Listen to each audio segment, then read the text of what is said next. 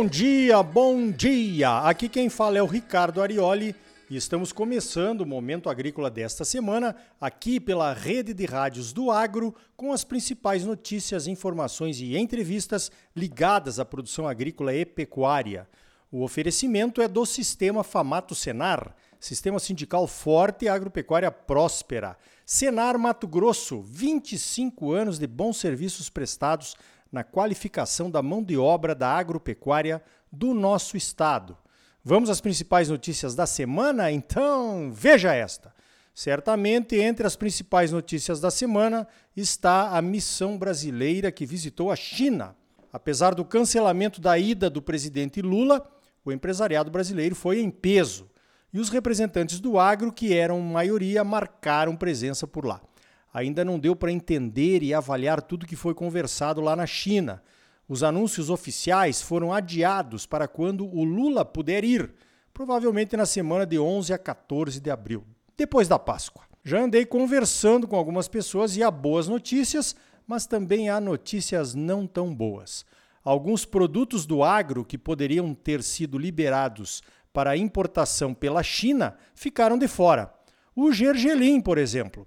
De qualquer forma, ainda há a possibilidade de se incluir algumas pautas até os anúncios oficiais. Vamos aguardar.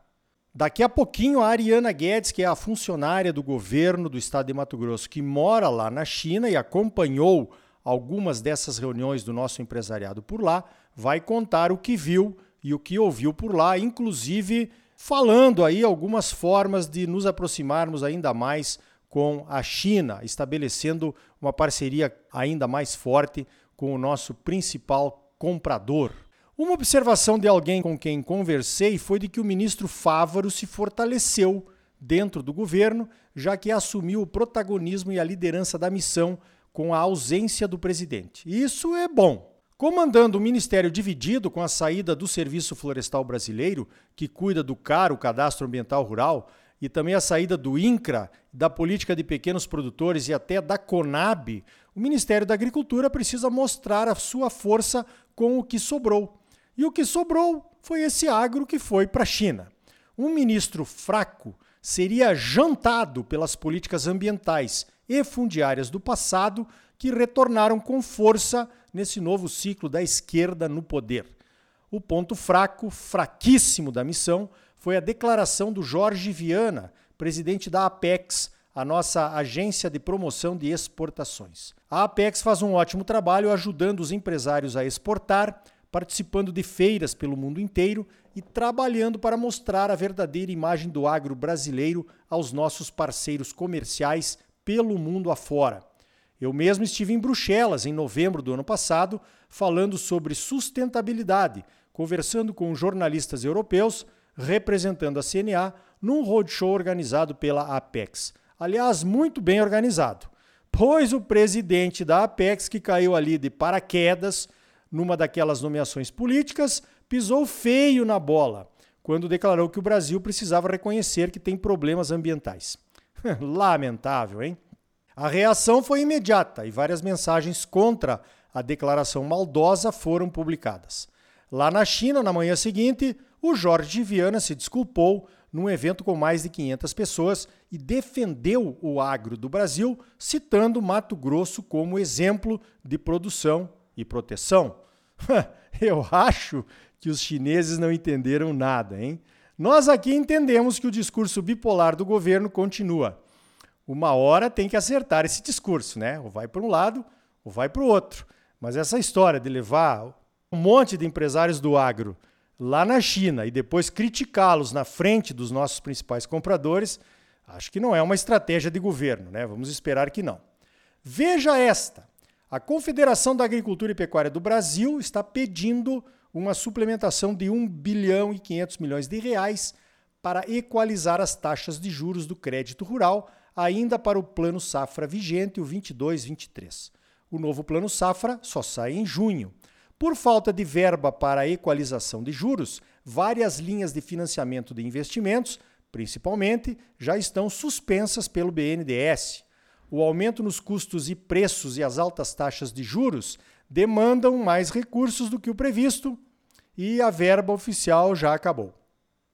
A CNA cita programas importantes como o de armazenagem, o programa de irrigação e o programa ABC, a agricultura de baixo carbono. A CNA entende que os gargalos da economia em tempos de crise complicam essa questão de verbas para a agricultura, mas reforça que os investimentos no setor agropecuário sempre retornam em benefícios importantes para a sociedade, como o pleno abastecimento, a geração de empregos e o superávit da balança comercial garantido pelas exportações de produtos do agro. Essa falta de recursos, mas não só ela, já se reflete no setor de máquinas e equipamentos agrícolas.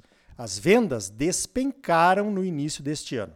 Quando numa feira agropecuária se anuncia negócios recordes, há que se levar em conta alguns velhos truques e algumas realidades. Primeiro, o velho truque do pedido tirado na feira com condições especiais. As empresas criam um cenário de descontos para as feiras mais importantes que se espalha por todo o Brasil e muitos produtores que visitam feiras em outros estados acabam assinando pedidos para não perder aquela condição o que dá uma falsa impressão de aumento no volume de negócios. Acontece que os pedidos assinados com preços promocionais, entre aspas, e anunciados como volume de negócios, nem sempre viram vendas efetivas, até porque não tem mais recursos aí, como nós estamos vendo. Então são negócios virtuais, para usarmos um termo da moda. Eu digo preços promocionais entre aspas, pois as máquinas e equipamentos dobraram de preço nos últimos dois anos e certamente os descontos promocionais não chegam a 50%, né? Um anúncio de vendas recordes não significa mais vendas, já que os preços subiram. Se dobrou o preço, vendendo a metade do que foi vendido no ano anterior, mais uma ou duas máquinas, já bateu o recorde em termos financeiros, mas em número de máquinas vendeu menos. Então a necessidade de financiamento é fundamental para que as vendas se concretizem. Interessante observar também como o número de fabricantes de máquinas e equipamentos agrícolas, principalmente de equipamentos, aumentou muito nos últimos anos. Plantadeiras, bazucas, implementos de solo, vagões forrageiros, tem muita gente nova fabricando. A concorrência deveria ser boa para os preços, mas é quase impossível não notar que os preços entre equipamentos similares não variam tanto assim, né? Cada empresa tem lá seus argumentos de venda, mostra algumas pequenas diferenças que o seu equipamento possui, mas os preços são praticamente os mesmos entre elas. Sobre a compra de máquinas agrícolas financiadas, em função das altas nos preços e dos juros oferecidos nos financiamentos, está quase proibitivo fazer negócios agora, né? E essa queda nos preços da soja, do milho e do boi gordo, de agora, não está estimulando ninguém também. A crise já chegou nas montadoras de carros que estão dando férias coletivas, já que as vendas despencaram. Quem sabe os fabricantes de máquinas e equipamentos agrícolas vão rever suas planilhas de custos e voltar com aquelas boas e velhas promoções de verdade, hein? Vamos aguardar. Falando de feiras agropecuárias, algumas voltando agora com força total, depois da pandemia, todos estávamos com saudades. As feiras agropecuárias movimentam a economia de toda uma região expositores, vendedores ambulantes, restaurantes, serviços como sonorização, montagem de estandes, movimenta tudo. Transporte, por exemplo, de palestrantes também. Lá na BR 163, por conta do show Safra, onde estive na semana passada com os produtores argentinos, em Lucas Mutum e Sorriso, não tinha mais vagas em hotéis, nem em aqueles Airbnb. Muitos se hospedaram em Nova Mutum, em Sorriso e até em Sinop, para poder participar da feira. Aqui em Campo Novo do Pareciso, onde aconteceu a Parecido Super Agro, a mesma coisa. Muita gente ficando em Tangará da Serra, Sapezal e Campos de Julho, pois a cidade não tinha mais vagas há tempos. Resumo: as feiras aqui em Mato Grosso estão bombando. E não só com a visita de produtores, a turma da cidade também vem em peso. Na Pareci Super Agro, que praticamente dobrou de tamanho, eu me deparei com uma cena sensacional. Uma turminha de crianças de uns 8 a 10 anos de idade, na frente de uma daquelas colheitadeiras enormes, ouvindo atentamente as explicações da professora sobre a máquina. Ela falava sobre a plataforma de colheita de soja e mostrava as diferenças com a plataforma de colheita de milho. Fantástico! Um aprendizado e tanto para uma turminha que nasceu e vive numa dessas cidades que surgiram e cresceram em função da expansão do agro e que hoje estão entre as que oferecem a melhor qualidade de vida pelo Brasil afora, principalmente no interior. Observar as famílias visitando a feira, com as crianças vestidas a caráter, com suas botinas, cintos e fivelas de vaqueiros e chapéus, é muito legal. Durante as feiras agropecuárias, todo mundo é agro. E agro é família, é desenvolvimento e é qualidade de vida. Então, orgulhe-se de viver num país que se torna a cada dia mais importante para o mundo por conta da sua produção agropecuária. Não só pelos volumes de produção, mas também pela sustentabilidade aliada a essa produção. O agro está se tornando um estilo de vida aqui no Brasil. Venha fazer parte. Uma última reflexão. É claro que uma das formas de se medir o sucesso das feiras, já por tradição, é o anúncio do volume de negócios realizados. Mas vamos pensar um pouco. Será que esses anúncios milionários são bons para a imagem do agro? Será que não atraem olhares maliciosos quando dão a falsa impressão de lucros excessivos? E a sociedade urbana, como será que interpreta essa forma de comunicação? Você já pensou nisso? Olha, é difícil mudar uma tradição que é sinal do sucesso de uma feira. Mas talvez, focando em outras formas de medir o sucesso, a gente possa mandar uma mensagem diferente para as outras pessoas, principalmente da área urbana, como a participação das famílias, por exemplo.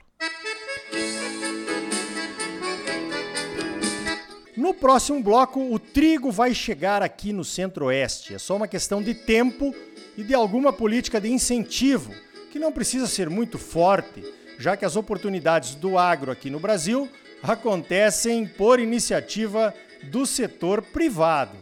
E também vamos até a China conversar com a Ariana Guedes, que é funcionária do governo de Mato Grosso, mora lá em Beijing e participou de algumas reuniões da missão brasileira por lá. E aí, tá bom ou não tá? É claro que tá bom, você só merece o melhor. Então não saia daí, voltamos em seguida com mais momento agrícola para você, num oferecimento do Sistema Famato Senar. O agro é a força do Brasil. Sistema sindical forte e agropecuária próspera. Participe do seu sindicato rural. Voltamos já com mais momento agrícola para você.